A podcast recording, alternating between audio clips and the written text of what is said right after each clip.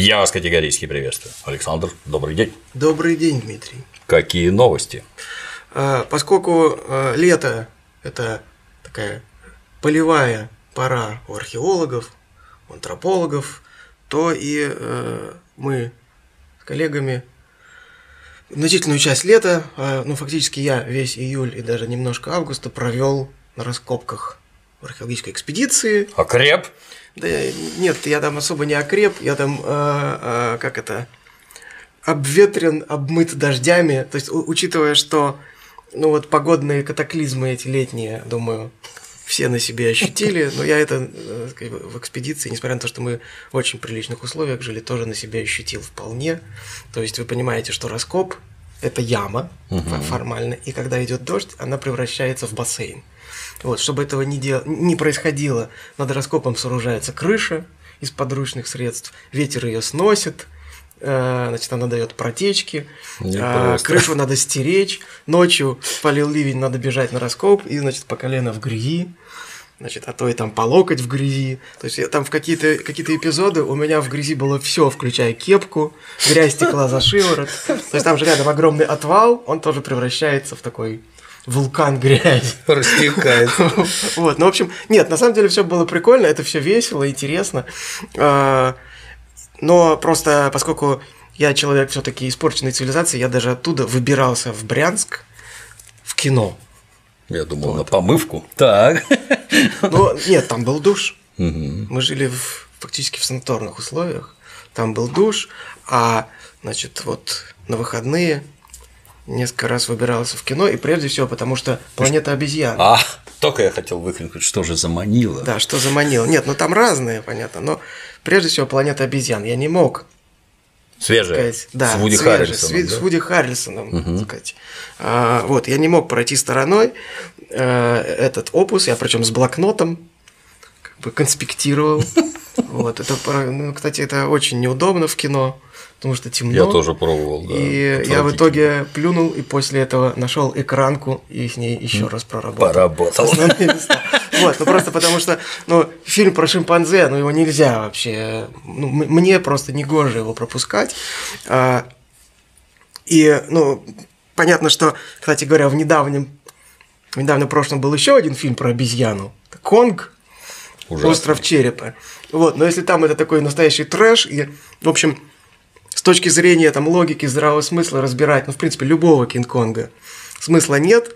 Там этот остров черепа, который непонятно где. Кстати говоря, в оригинальном Кинг-Конге он, если не ошибаюсь, э, недалеко от Борнео. Здесь он, оказывается, в Тихом океане уже переехал.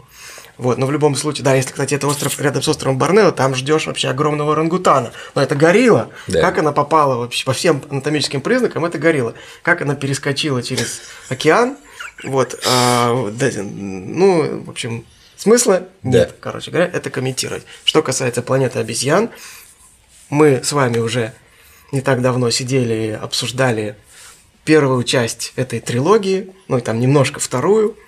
А, и тогда, кажется, я и пообещал, что обязательно дойдем до третьей. Отлично. Вот, она, конечно, правда, уже вот прошла, но, увы, вот не я только, только сейчас удалось выбраться из раскопа, опять же, вот, прийти к вам. И, э, меня, конечно, каждый раз спрашивают, а нафига я этим занимаюсь вообще?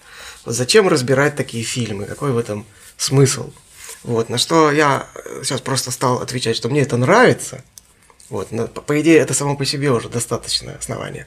А во-вторых, это, можно сказать, некий риторический прием. Вот, потому что если просто, например, рассказывать про шимпанзе, это мало кому интересно. А mm-hmm. если рассказывать о шимпанзе на примере известного фильма, это уже привлечет гораздо больше, может быть, зрителей. Есть еще один религиозный тезис. Да. Промолчи, и сатана восторжествует. Вот. вот сатана торжествует там изо всех И, ну и, и э, еще очень важно, что э, как не относись к этим фильмам, а еще раз, подавляющее большинство людей на нашей планете, там, где есть кино, и интернет и прочее, они свои представления о всем окружающем так точно, э, да. черпают именно из кинематографа. Ну, с одной стороны, как мне кажется, это накладывает некие обязательства на творцов. Ну, ты хотя бы откровенную да. хинею не лепи, ну а раз уж лепят, а Давайте лепят. посмотрим. Вот. И я просто взял, посмотрел этот фильм, а потом выписал, ну, как бы, я это назвал там, перечень вопросов к авторам фильма. Да, значит, во-первых, хочу сказать, что фильм шикарный, он мне понравился вот чтобы не возникло каких-то недоразумений. Вот, э, фильм хороший, снят очень круто. Э, даже по сравнению с предыдущей частью, она вышла ну, несколько лет назад. Угу. Технологии шагнули еще, не знаю, там, за горизонт, я, вот, к сожалению, уже... не посмотрел, но главные отзывы, какие я видел, что обезьяны уже нарисованы. Вот обезьяны, они играют, они играют лучше. Ну, я не, про российских актеров я не говорю. Я думаю, что это нанять эту одну обезьяну и уволить всех там вообще наших деятелей. Вот, не, так сказать, приходится иногда там краем глаза смотреть, что у нас происходит на экране. И обезьяны играют гораздо лучше. Вот, они плачут, они потеют, они там выражают все спектр эмоций.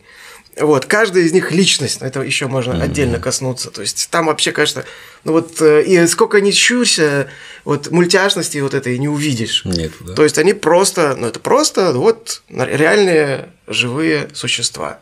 Каждая, каждая личность со своими какими-то чертами характера, своими слабыми сторонами, сильными сторонами. В общем, ну просто нет слов. То есть что дальше уже? А, вот, причем там Э, какие-то использовались техники, которые позволяли по-моему, это про этот фильм как раз. Писали, что вот этот всякий motion capture угу. снимать прямо на локации. То есть не на фоне там, синей тряпочки. Круто. А прямо в... Э, там технологии позволяют прямо там где-то в поле, или там на фоне гор, на фоне леса, каком-то, прямо там на, на, на реальной натуре э, с этими самыми uh датчиками, uh эти все там господа актеры, включая э, это, это самый главный-то. Серкис. Да, Серкис, который главный, дипломированный, как это, оскароносный Обезьян. почти обезьян, значит, Голливуда, вот так вот все снято. Вот, то есть круто очень. Вот. Э, и э, что касается, собственно, и сюжетной линии, в принципе, там, конечно, можно придираться, как обычно это бывает, какие-то дыры есть. Угу. Но, в принципе, такое стройное, почти библейское повествование. Вот, ну там реально тоже мессия, угу. который, ну, и там фактически так и происходит, то есть он выводит обезьян в землю обетованную и умирает в конце. Угу. Вот, ну вот реально, ну вот такой вот сюжет. Э, смерть ее, смерть поправ. Да, канонический. А, музыка шикарная, там симфонический саундтрек. Вот были какие-то к нему претензии, на мой взгляд, круто. Пейзажи такие. Немножко там все, конечно, затянуто. Вот. Э, есть такой грешок. Но э, происходящему на экране веришь, героям сопереживаешь. Вот. Э, ну давайте уже перейдем. Да, да. Хватит их Итак, да. Они нам Итак, денег а, не дальше, а дальше, ну я, поскольку человек испорченный, так сказать, испорченный наукой, западной цивилизацией, я начинаю сразу придираться. Вот такое начинается старческое такое ворчание, брызжание. А, и, соответственно, значит, фильм начинается сценой боя. То есть там такой отряд спецназовцев крадется по лесу, угу. ну, они такие вооруженные до зубов, а, и дальше они нападают на лагерь обезьян. Значит, сначала они вроде этих обезьян успешно мочат, расстреливают, закидывают гранатами, а, и вдруг а, ну, там какая-то из обезьян, видимо, призвала подмогу, и набегает шара обезьян с луками на, на конях, и там буквально за несколько секунд, значит, бой заканчивается, людей всех покрошили, там остались там буквально несколько еле живых угу. из луков и там какими-то огненными шарами у них типа греческого огня что-то угу. они кидают значит ну там правда несколько обезьян с автоматами да вот но в основном а, там показано как град стрел обрушивается на этих солдат все. Значит, э, и я, естественно, сопереживаю обезьянам, а потом думаю, что же нам показывают? Это, значит, при, превосходство лука над автоматическим оружием нам показывают. То есть получается, что вот эти воины каменного века фактически uh-huh, uh-huh. напали на вооруженных до зубов спецназовцев, и те ничего не смогли им Где правда жизни? Где, где подготовка? Где, то есть, нет, э, история великих географических открытий учит нас другому. Да. Хотя там даже было не автоматическое оружие, какие-то банальные пищали, там, аркебузы и прочее. Там. Вот, а... Аркебузы, да?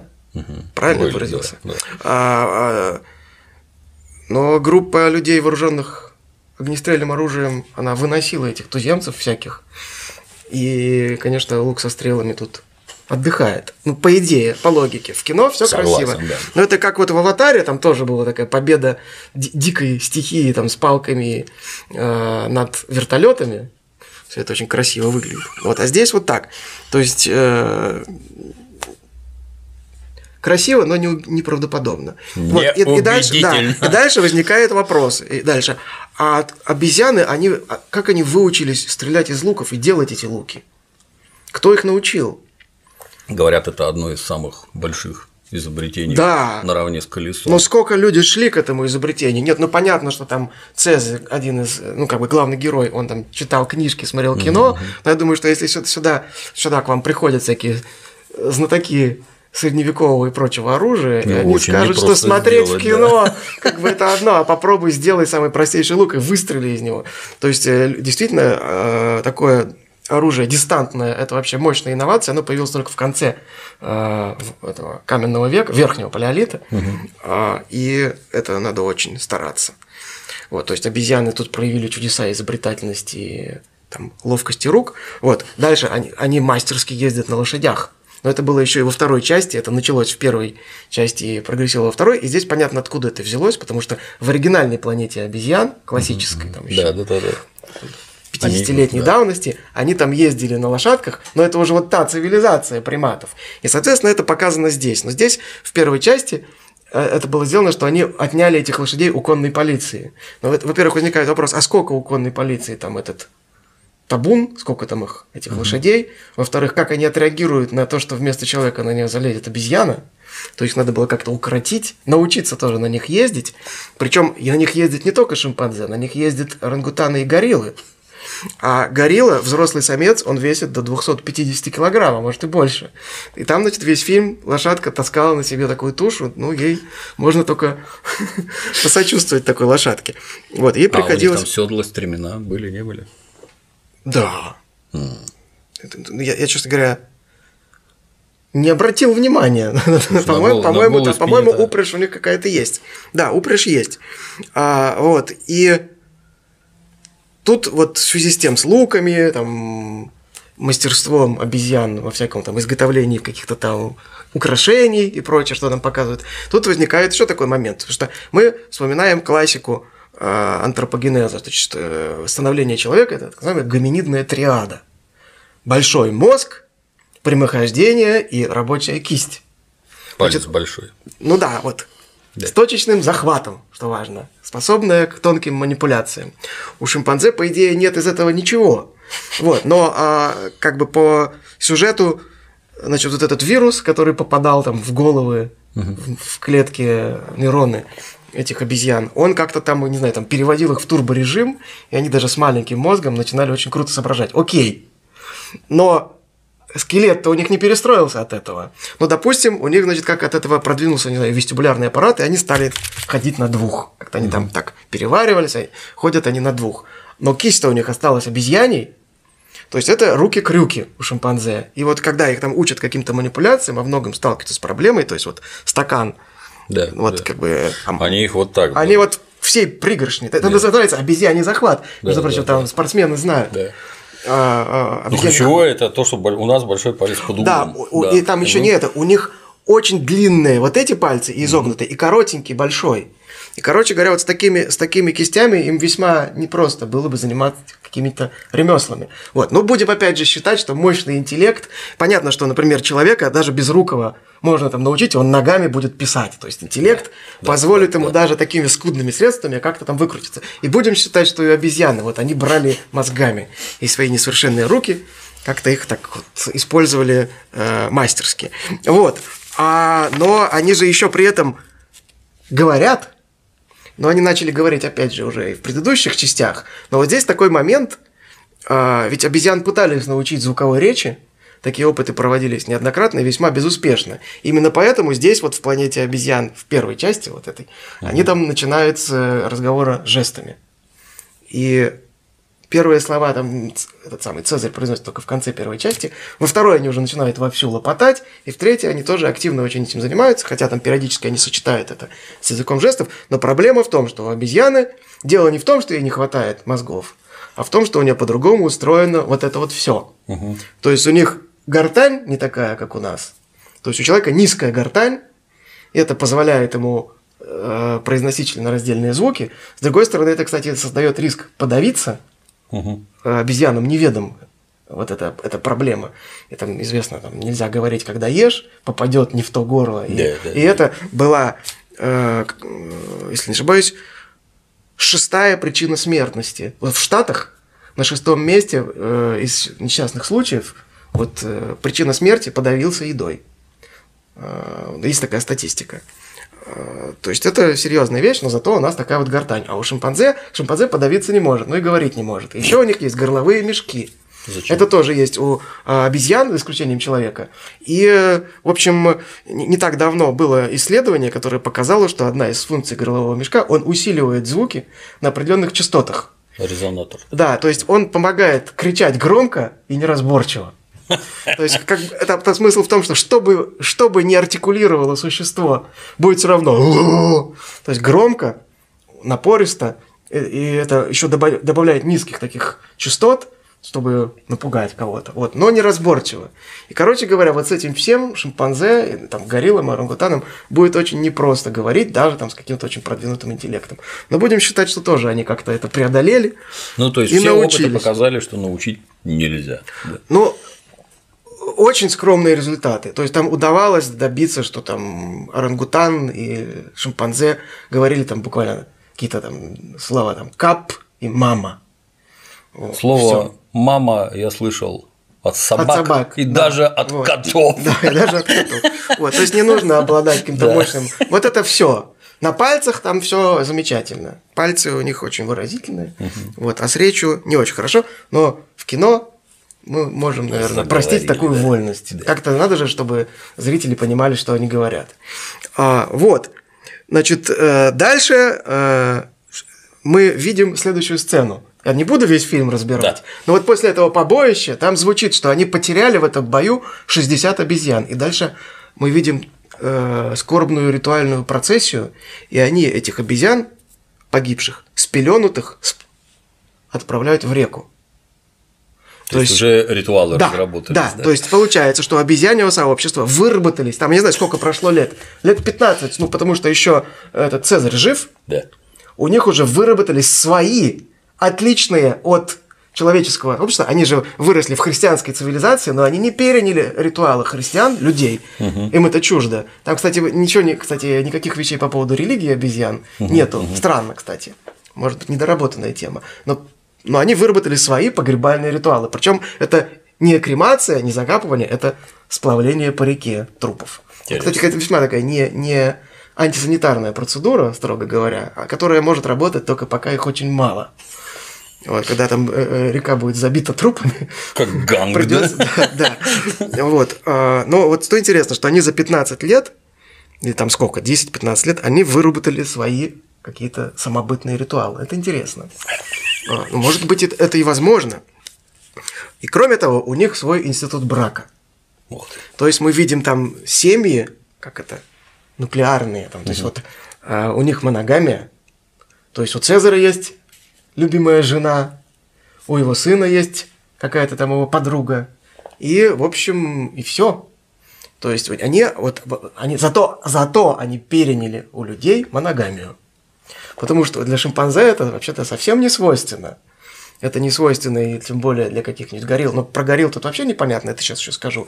Но вот шимпанзе, они э, переняли моногамию, я бы сказал, это и для многих людей не, свойственно. Ну, по крайней мере, нет, тут, тут это мне показывают. А если мы ее закроем, Александр, ничего не случится, а потом откроем. Ну, хорошо. А то она нас скрывает. Да. Вот.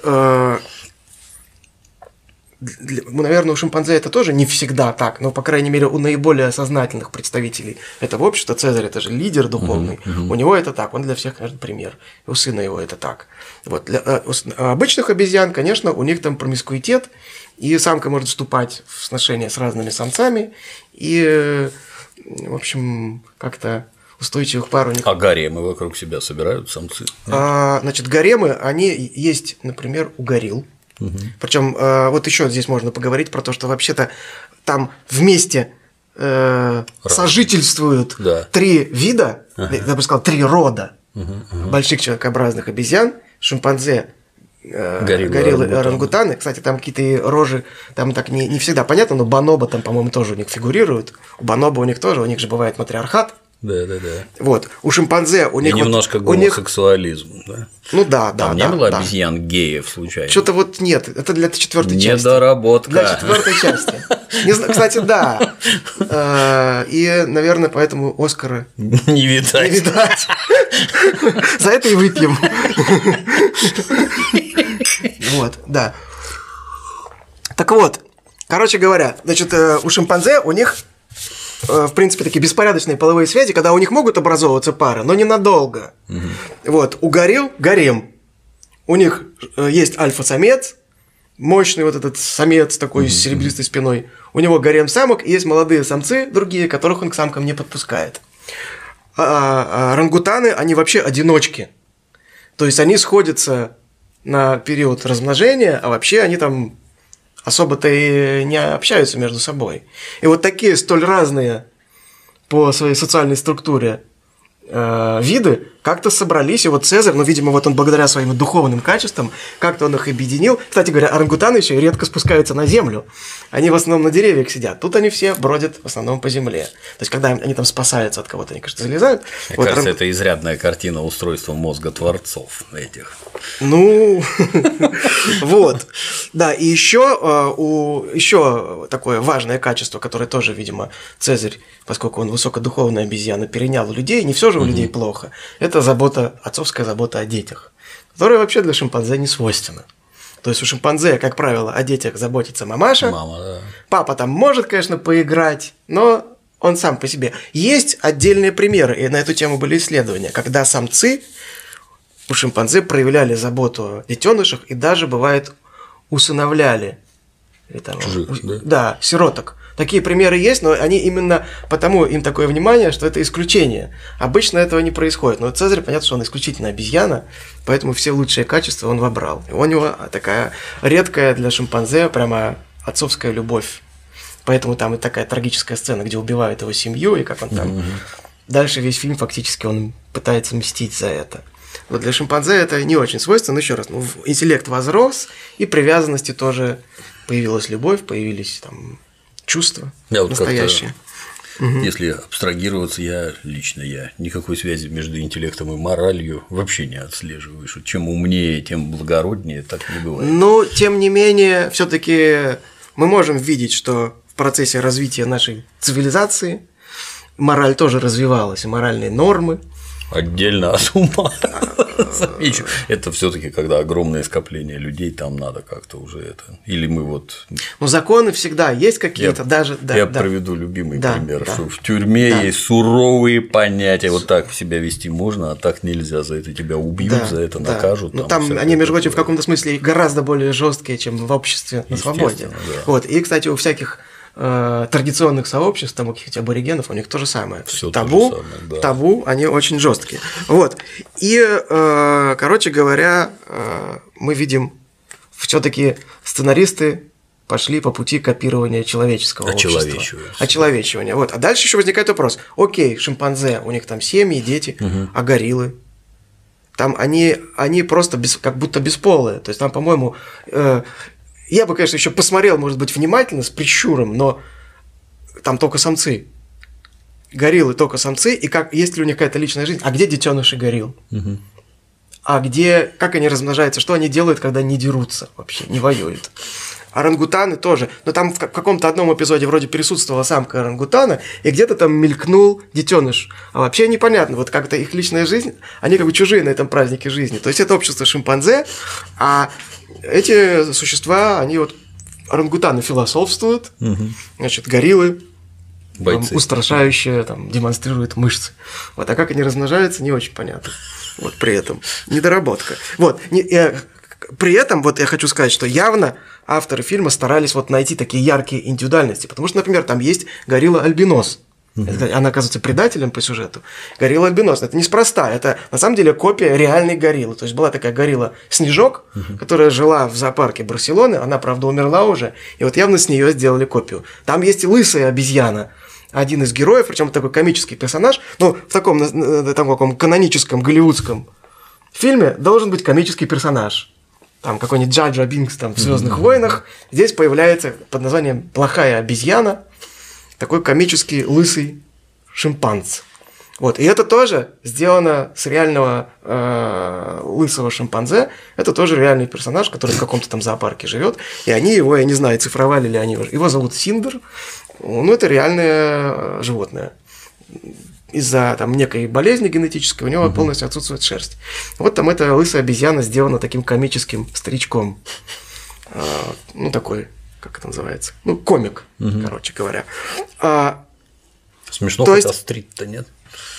Ну, Шут не всегда. Есть? Не всегда. Но вот это как раз эффект просто, что она, что это существо, оно выглядит как совершенно реальное живое, вот, это уже само по себе делает э, смешнее то, что он вытворяет. То есть это, конечно, шутки такие э, довольно примитивные. Угу. Ну, в общем, это же массовое кино все-таки. А, вот, а, ну, я просто хочу сказать, что они явно специально искали каких-то в, в, э, в реальном мире э, ярких индивидуальностей, чтобы их взять, воплотить в этот фильм. Угу. Вот. А, правильно сделали. Ну вот, на мой взгляд, и, наверное, они, может быть, это в следующей части сделают, им бы нужно было сделать какую-то виртуальную копию этого шимпанзиного гения Канзи. Вот есть Баноба Канзи, карликовый шимпанзе, угу. который вообще такой мега-интеллектуал в мире обезьян. И у него прям такое лицо умное, такой шимпанзин Эйнштейн. Вот явно им туда тоже его нужно. Вот, хотя он не такой яркий, конечно, как горилла Альбинос. А, вот, но понятно, что там работали какие-то консультанты. Угу. И мне интересно, как они создавали эти модели. Ну, наверное, там какие-то появятся, и уже появились передачи, где рассказывается, как это все делалось. Вот. А, но меня еще один вопрос мучает. Откуда их столько взялось вообще? То есть там целая армия этих шимпанзе, там показывается, как они там движутся. Да. Такое Причем взрослых, что... да. Да, взрослых. Их сотни. Угу. И при том, что они говорят в начале фильма, что они потеряли 60, ну и как бы это для них не катастрофа. А в предыдущей части тоже была война, и там их вынесло немерено. А по идее это обезьяны, которые... Это все происходит ведь на территории штатов. Это из питомников, из зоопарка, которых держали люди у себя. Угу. Я не знаю, сколько их вообще всех наберется на все штаты. И они-то размножаются не как кролики. То есть у самки шимпанзе рождается, как правило, один детеныш. Угу чтобы достигнуть половой зрелости, должно пройти хотя бы 8 лет. Беременеет это не сразу, естественно, там раз в 2-3 года. Поэтому за 15 лет откуда их столько взялось, это вопрос. Как-то они научились почковаться в, этом, в этой вселенной, как сейчас говорят. Они как-то размножаются в... фантастически. А, вот. Дальше там, значит, э, по сюжету долгое их путешествие. Они ищут лагерь в итоге этого нехорошего полковника, этот угу. Харрисон, такой, ну, явно аналогии прослеживаются с апокалипсисом Копполы, ага. полковник Курц, явно да, да. Вот, стоял у них там за спиной.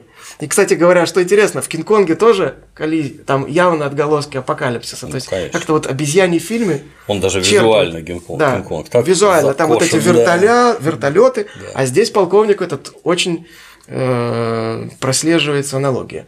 Вот, но он такая сволочь, что он этих обезьян, которые попали к нему в плен, он их не кормит и не поет. И заставляет строить стену. И там сколько-то уже дней, не знаю, там, ну, неделю больше, он их держит в плену, не кормит и не поет, и они строят ему какую-то оборонительную конструкцию. Угу. Вот я, ну ладно, он их не кормит, но без воды. Вообще люб, любой примат это вообще существо, которое... Ну, человек, конечно, он самый водолюбивый, наверное. но и другие человекообразные обезьяны без воды долго не протянут. Кошмар. Я, я знаю, что человек может протянуть сколько-то дней без воды, но когда он в покое находится, а когда его заставляют заниматься тяжелым физическим трудом, я думаю, Потеешь, что там да, пара дней дышишь. и все. Вот, то есть э, это они перестарались в своем стремлении показать бесчеловечность этого сумасшедшего вояки. Обезумевший. Да, но надо все-таки и меру знать. А, и, кстати говоря, а, наверное, может быть, самая удивительная черта этих обезьян из фильма – морозостойкость. М. Вот, потому что, ну, там, когда смотришь, опять же, не задумываешься, они куда-то заехали в северные какие-то края, ну, или вообще там зима наступила. И мы видим этих обезьян, которые ну, сначала там едут на лошадях под снегопадом. У них там пар изо рта, в шерсти снежинки. Потом они уже такие слезают и начинают просто ходить, оставляя следы по снежку. И это происходит долго. И думаешь, ну да, они в такой, таких меховых, как бы естественных пуховичках. Я бы сказал, Да. что у них, наверное, все-таки волосяной покров. Да, А так вот, возникает мех, вопрос, как у а почему, почему у нас по улицам обезьяны-то не бегают? Да. Собаки бегают, а обезьян попробуй. Слушай, приматы э, за пределами там вот э, низких широт, Лошади Они- на севере не живут, замечу. а Хотя для, для примат это непреодолимый барьер практически. Ну, за исключением, допустим, японских вот этих макак, которые там в термальных источниках сидят. горячей и воде, человека. И человека, который нашел способы защититься. Но человек в одежде. Эти-то без одежды. То есть, опять же, этот вирус, наверное, подействовал не только на их мозг, но и как-то их сделал устойч- Утеплил. устойчивой к холоду. И там даже замечательная сцена, когда вот эта лысая обезьяна, она там, одна из них в пуховичке, а там у них девочка. И вот девочка мерзнет, и она такая отдает пуховичок. Мне-то обезьяне не надо. Мне-то хорошо на морозе, а ты, девочка, замерзнешь. Вот тебе курточка тепленькая. Вот, то есть, ну, зачем пуховик закаленному шимпанзе? И, и, э, как раз я вспоминаю советский фильм «Гараж». Помните такой Рязанова? Конечно. И там была как раз тема про вывести породу морозостойких мартышек, чтобы они в Сибири собирали кедровые шишки. Вот. Это, видимо, эти опыты увенчались таким успехом. А в СССР нет. Вот. Но вот что касается моих придирок с научной точки зрения, они, пожалуй, наверное, этим исчерпываются. Там еще есть, конечно, сюжетные огрехи, и у меня такое впечатление, что они там местами просто не знали, как им сцену завершить, потому что все в итоге заканчивается тем, что сходит лавина. А зачем-то вообще эти обезьяны нужны? Там одни люди нападают на других людей, и чтобы с людьми как-то разобраться, Господь посылает на них лавину. А обезьяны, забравшись на деревья, спасаются. Ну, Но как вот у это вот. Бог из машины. да, вот Бог из машины в чистом виде. На мой взгляд, это очень э, Примитивно. примитивно, и это три балла. Мне кажется, вот я это, я не смотрел, к сожалению, жду DVD, когда выйдет, или там Blu-ray погляжу.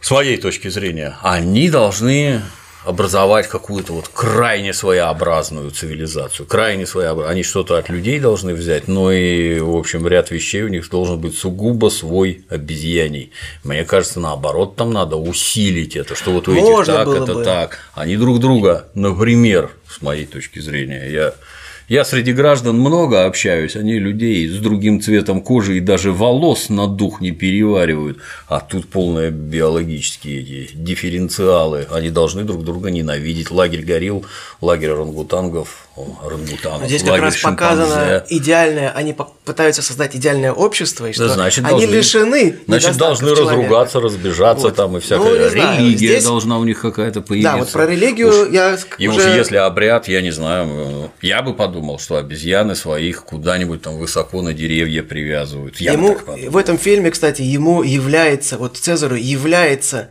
в видениях дух убитого им Кобы.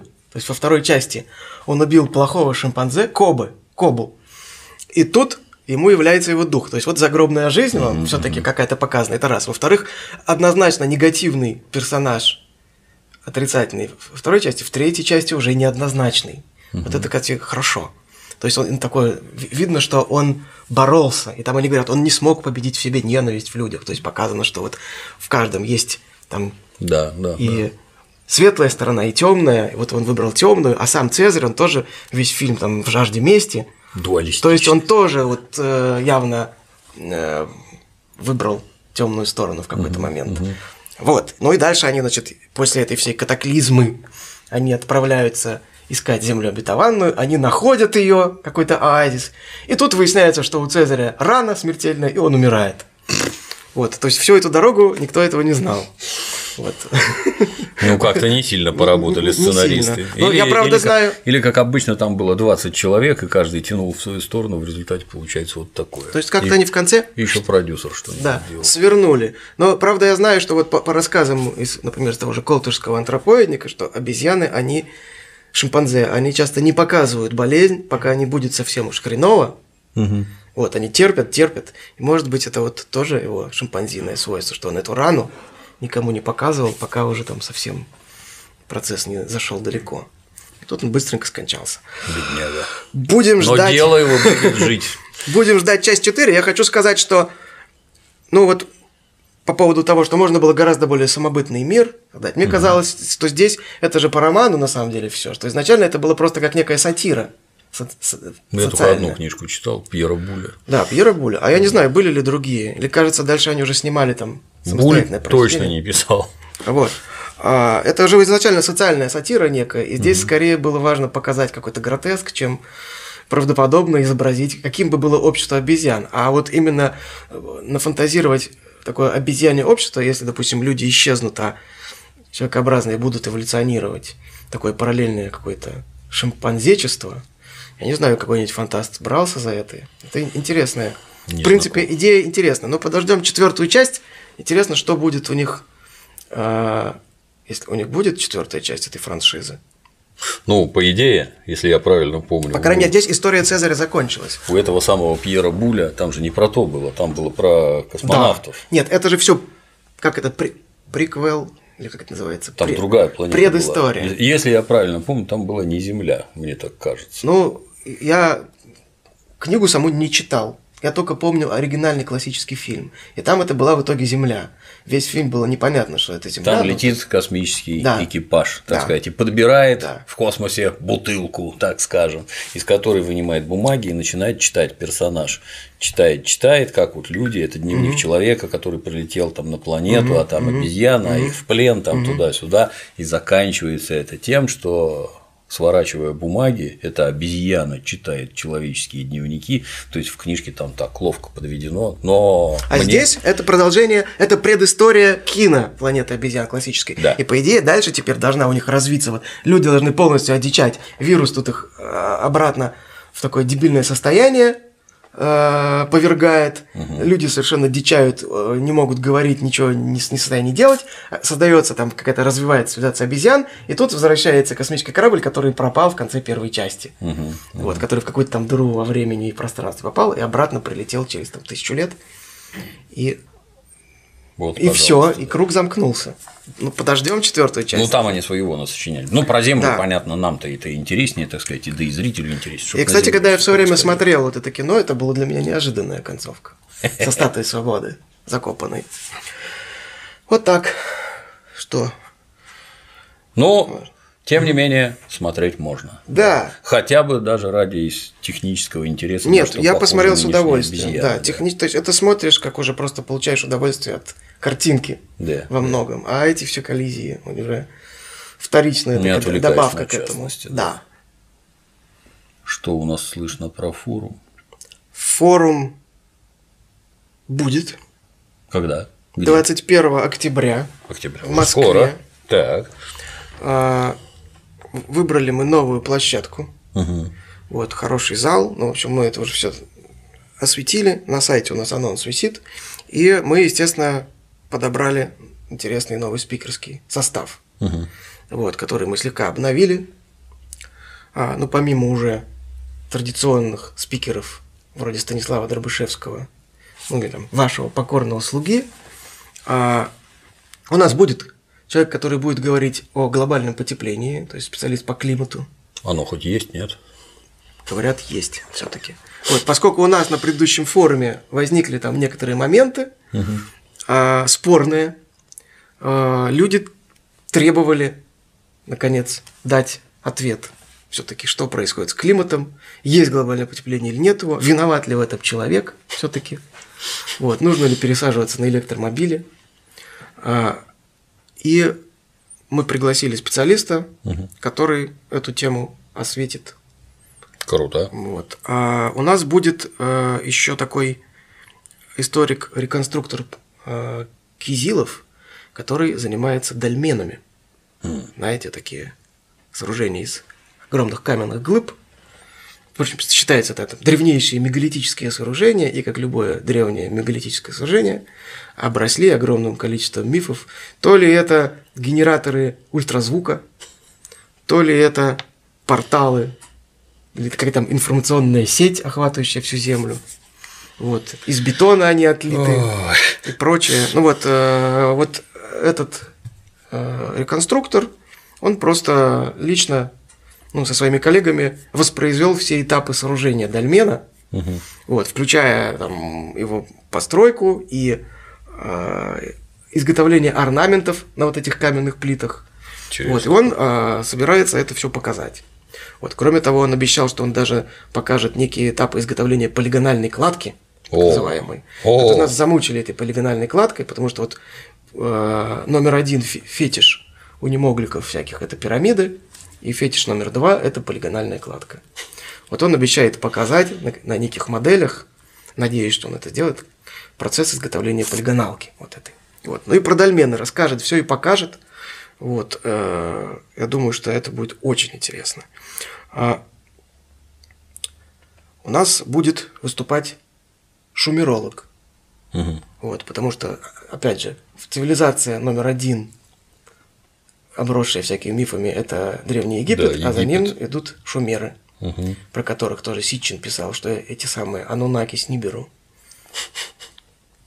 подарили шумерам всякие блага цивилизации, научили их всяким ремеслам, искусствам, прочее, Сами что они летали могли, на конечно, да. космических кораблях. Вот. С другой стороны, что шумеры – это предки русских или там кого-нибудь еще. Русский язык произошел от шумерского или шумерский от русского. А какой-нибудь. Ашурбанипал – это типичное русское имя, да? Или это не оттуда? Нет? Да, почти. Гильгамеш да, какой-нибудь. Да. Тоже чисто русский. В лаптях бегал. Да. Николай Васютин, который уже неоднократно участвовал в наших форумах, он сверлил гранит, он пилил гранит, и, наконец, он вырезает иероглифы mm. на граните кремниевыми орудиями. Вот, он пока экспериментировал, потому что многие считали, кстати, даже от специалистов я слышал, что это невозможно, и что кремень крошится. Угу. И он пока что вырезал на камне такую рожицу. Там рот такой и два глаза. А мы хотим, чтобы он какой-нибудь иероглиф или, может быть, символ нашего форума что-нибудь такое на граните забабахал. Вот, я надеюсь, что это у нас получится. Но еще раз, никогда нельзя быть уверенным, что все получится, пока мы uh-huh, это не сделали. Uh-huh. Мы собираемся поехать и на видео это все записать, чтобы он выступил, показал, как вырезать всякие узорчики на граните. А, будет выступать генетик, специалист по популяционной генетике и по геногеографии Олег Балановский. Это вообще, наверное, главный специалист в России на эту тему, который будет всякие генетические мифы развенчивать, в том числе там националистические, угу. про там, не, не про русскую хромосому, а про русскую гаплогруппу. вот, и про вот такие вот всякие заблуждения будет говорить. При, э, прилетит из Африки э, замечательный российский антрополог Марина Львовна Бутовская. Это специалист российский, наверное, аналогов которому нет, которая постоянно в Африке живет среди э, традиционных народов. Среди Хадза, Датога, там охотники-собиратели, скотоводы. Я знаю, что там кто-то из них принял ее в свой клан, у нее там есть мама, а, и она рассказывала много удивительных историй, ну, например, о обрядах различных свидетелями которых она была, угу. вот, об охоте на слона, о прочих развлечениях Сильно. местных mm. африканских жителей. И вот она хочет рассказать на тему каких-то вот тоже мифов о дикарях, так, mm-hmm. в кавычках, можно сказать. Наконец, у нас будет э, вообще телезвезда Иван Затевахин. Mm. которого я многие в знают. подписан, да. Ну, я тоже подписан, и он у нас выступал на предыдущем форуме, но в профессиональной части, участвовал в дискуссии. И мы его пригласили на большой форум. Он-то на самом деле, ну, он кандидат биологических наук, и он на самом деле специалист по китообразным, в первую очередь. А собаки уже во вторую очередь. Вот так вот, мы его попросили рассказать на тему мифов о дельфинах. Что дельфин – это самое доброе млекопитающее, дельфины спасают людей, у дельфинов язык сложнее, чем у людей, люди произошли от дельфинов, ну и так далее. Вот, и я надеюсь, что он по фене дельфинами называют потерпевших. Это не говорит ничего хорошего об умственных способностях дельфина. Да, но это, но это известная байка, что о доброте дельфинов рассказывали те, кого, кого они толкали в сторону берега, а то, кого они толкали от берега, те молчат. Это эффект ошибка выжившего это называется. Вот, послушаем про дельфинов. И будет еще астрофизик э, Борис Штерн, который поговорит на тему, опять же, того, поглотит нас черная дыра из коллайдера или не поглотит, можно летать выше скорости света или нельзя, и вот тоже такие популярные, массовые, современные мифы вокруг физики. Угу. Это далеко не все, что у нас будет, а еще у нас будет врал. Да. Вторая церемония врал. Если помните, у нас в прошлом году с успехом прошло награждение, у нас тогда выбрали мы главных деятелей лженауки в России. Пора выбирать э, академиков нашей Врунической академии 2017 года. Вот. И у нас уже началось голосование. И, кстати говоря, пока еще не поздно, я не знаю, когда выйдет этот ролик, может, Скоро. у нас еще не закончится голосование, выдвижение. Линк под роликом. Да, любые кандидатуры приветствуются. Только у нас уже Фоменко, Задорнов и Ермакова – это Охвачены. финалисты прошлого года, и они не принимают участие, остальных можно. Вот, посмотрим, кто достоин грустного рептилоида. И, кстати говоря, по непроверенным данным, но я из компетентных анонимных источников знаю, что ожидается прибытие пингвина Питека на церемонию. Придет пингвина Питек. Короче говоря, билет, билеты надо брать, потому что уже, по-моему, больше трети ушло. Вот только мы начали. Бодро. Вот только Бодро. мы дали анонс, и уже больше трети билетов улетело. Ждем. Вас, естественно, приглашаю. Спасибо. Как обычно, вы у нас желанный гость. Ну и всех, кому не безразлична российская наука, кто хочет сделать свой вклад в борьбу с мракобесием, ну и просто любопытствует. Приглашаем. Добро пожаловать. Александр. Ой, а почему вы Георгий? Дмитрий Юрьевич, приходите на форум, узнаете. 25 числа. 21. 21. 1, да, 21 октября. Хорошо онлайн-трансляция для тех, кто не попадет? Онлайн-трансляция у нас традиционно будет, потому что мы знаем, что нас смотрят не только в России, но вообще по всему миру. И на этот раз она у нас условно бесплатная. То есть мы сделали такой открытый вариант. То есть хотите заплатить, пожалуйста, не хотите, нет денег, смотрите бесплатно. Поэтому в каком бы городе вы ни были, если есть интернет. Да, если есть интернет, у нас вообще хорошего качества картинка. Угу. Отлично. Еще разок, когда? 21, 21 октября, октября да? 21 октября, Москве. Москва, ага. всем быть, зал на тысячу человек нас ждет. Отлично. И целый день будет весело. Научный шабаш. Да. Ну и я хочу сказать еще, что мы некоторое время вот сидели в раскопе и как бы были оторваны от мира, угу. но научный мир-то продолжает жить, и даже в раскопе доступен интернет, не всегда хороший. Я лично делал так, брал свой телефон и подвешивал на лопату, которая была воткнута в отвал. Угу. У меня получался роутер такой, которого я раздавал интернет в раскоп. Поэтому мы читали новости и даже там что-то записывали и публикации делали. Так вот, научный мир продолжает жить и летом, и за это время много открытий было сделано. И я Сейчас хотел кратко, там, буквально про три рассказать. Понятно, угу. что это маленькая часть того, что было открыто. Значит, во-первых, значит, появилось еще одно недостающее звено. Закрыто. Теперь оно достающее.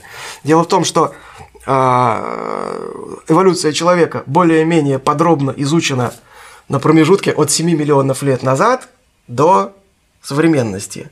А вот дальше там некая брешь, то есть там около 10 миллионов лет, угу которые не то что совсем не изучены, но там находки, они, как правило, фрагментарные. Это зубы, челюсти. То есть кто-то там жил, какие-то обезьяны. Их там как-то классифицируют, систематизируют, но э, хочется все-таки более комплектных находок. И вот как раз появилась такая находка. И опять это Кения, это озеро Туркана, где нашли вообще всех, кого только можно. Человека Рудольского, мальчика из Турканы, там всяких прочих гоминид нашли на, на разных берегах озера Туркана. И вот опять на берегу озера Туркана нашли маленькую обезьянку. Вот, ее назвали Ньянзапитек Олеси, или, а, я не знаю, там Алеси, Олеси, но я ее сразу стал называть Олеся. Вот, э, Ньянзапитек Олеся. И это как раз вот существо, которое жило в том месте и в то время, и по своему строению, в общем, подходит на роль предка э, современных больших человекообразных, ну и гибонов заодно. То есть вот гоминоидов современных. То есть это небольшая обезьянка. И что важно, найден практически целый череп. Правда, это детеныш маленький, и череп этот вообще он вот такой, с большими глазами, с маленькой мордочкой. И вот эта обезьянка, которую описали, она как раз вот в своем строении, она сочетает признаки разных современных человекообразных, а также многих вымерших человекообразных. То есть там что-то от гибонов, что-то от шимпанзе, что-то от горилл. А, и от всяких тех, кто до наших дней не дожил, вот. А, при этом она жила примерно 13 миллионов с небольшим лет назад, то есть в аккурат в середину вот этого белого пятна она попала. И, ну, конечно, нельзя точно сказать, что это именно предок, но это родственная группа, причем, судя по всему, она была разнообразна, потому что есть много находок, которые так или иначе похожи на вот эту Олесю. Угу. Это родственная группа тем древним человекообразным, от которых произошли современные человекообразные, и в том числе человек. И что вот интересно, она довольно-таки гиббоноподобна в некоторых аспектах. И мы вспоминаем, что в, 19, в конце 19 века э, Эрнст Геккель, а вслед за ним Эжен Дюбуа, первый открыватель пятикантропа, они думали, что человек произошел от какого-то гиббоноподобного существа. А может быть, они были не столь уж неправы. Потому что вот это существо, оно во многом похоже на гиббона. Хотя, конечно, нельзя переоценивать значение каких-то отдельных черт. А нашли только череп, косточек не Нашли череп, но что важно, и впервые комплектный череп. Чуть-чуть он такой разломанный, зубы у него там выпали, не все у него, не все части есть, но он вообще такой достаточно комплектный.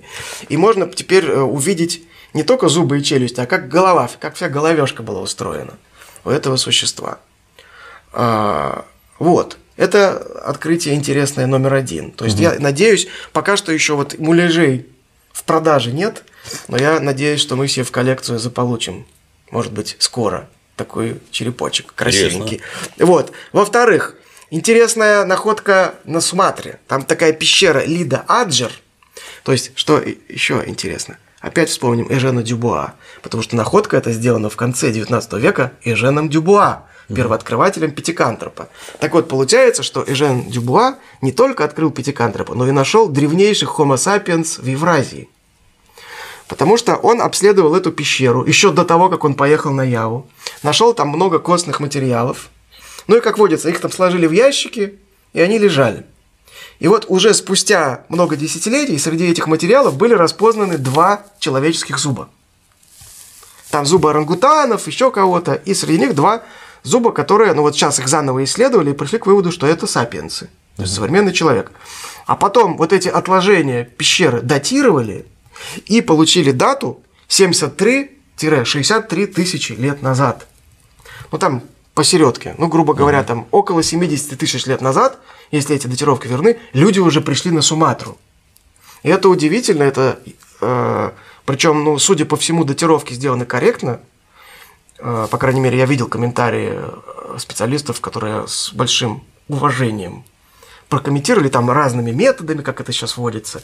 Угу. Мы-то знаем, что люди там порядка 50 тысяч лет назад вышли из Африки.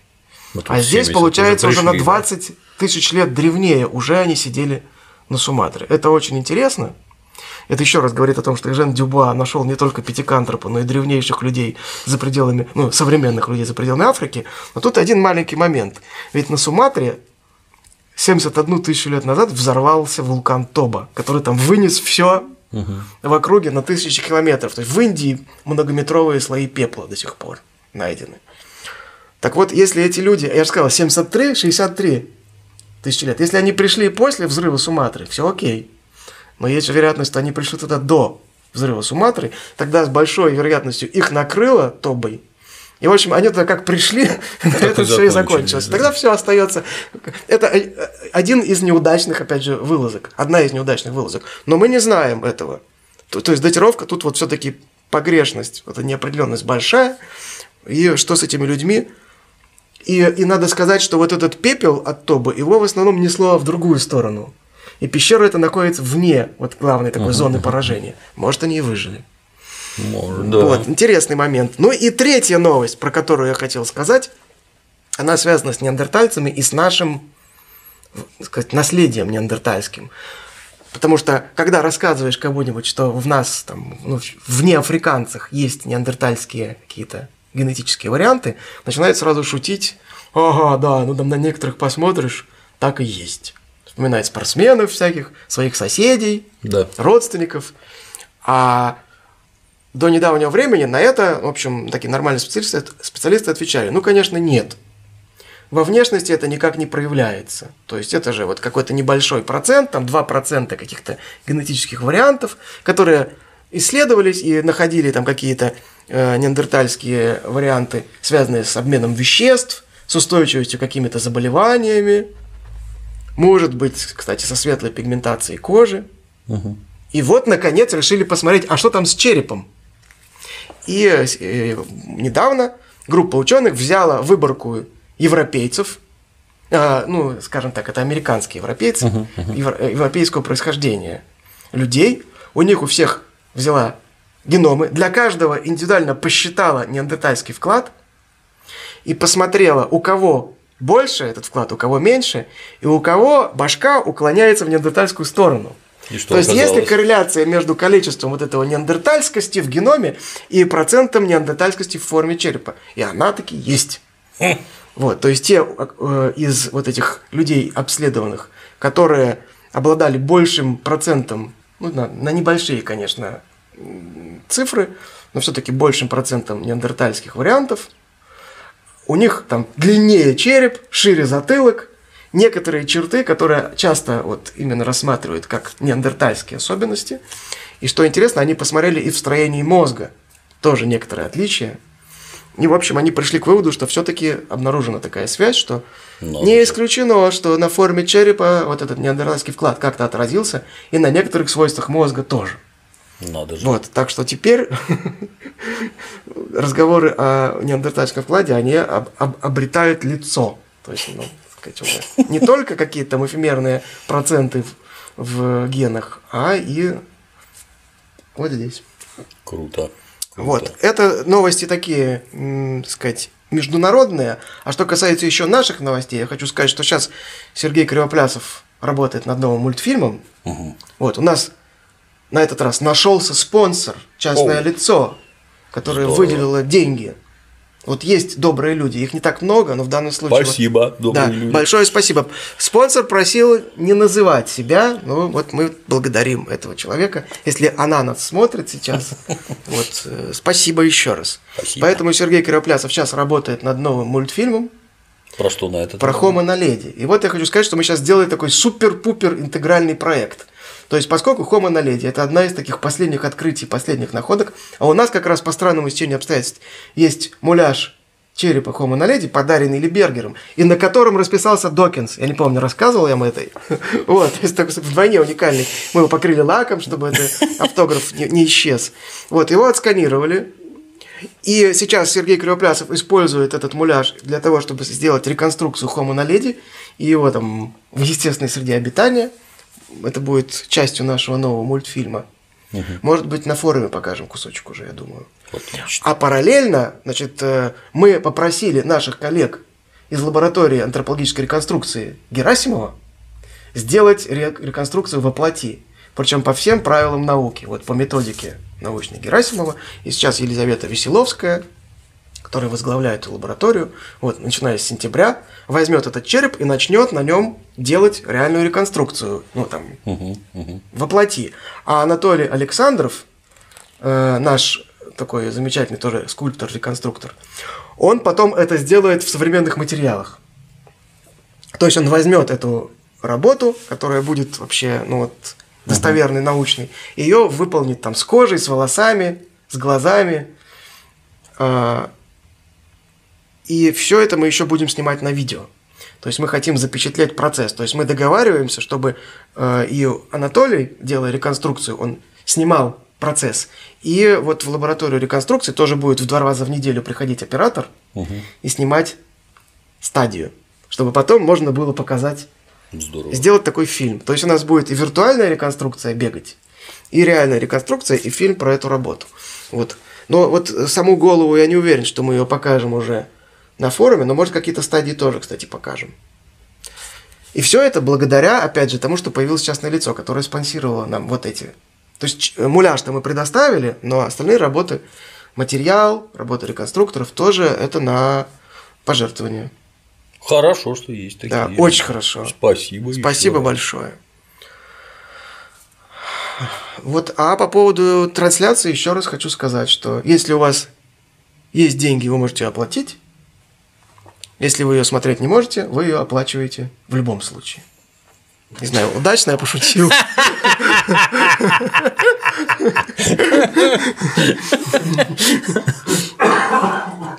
Смотреть не обязательно, платить уж позвольте. Спасибо. Спасибо, Александр. Да, на сегодня все. До новых встреч.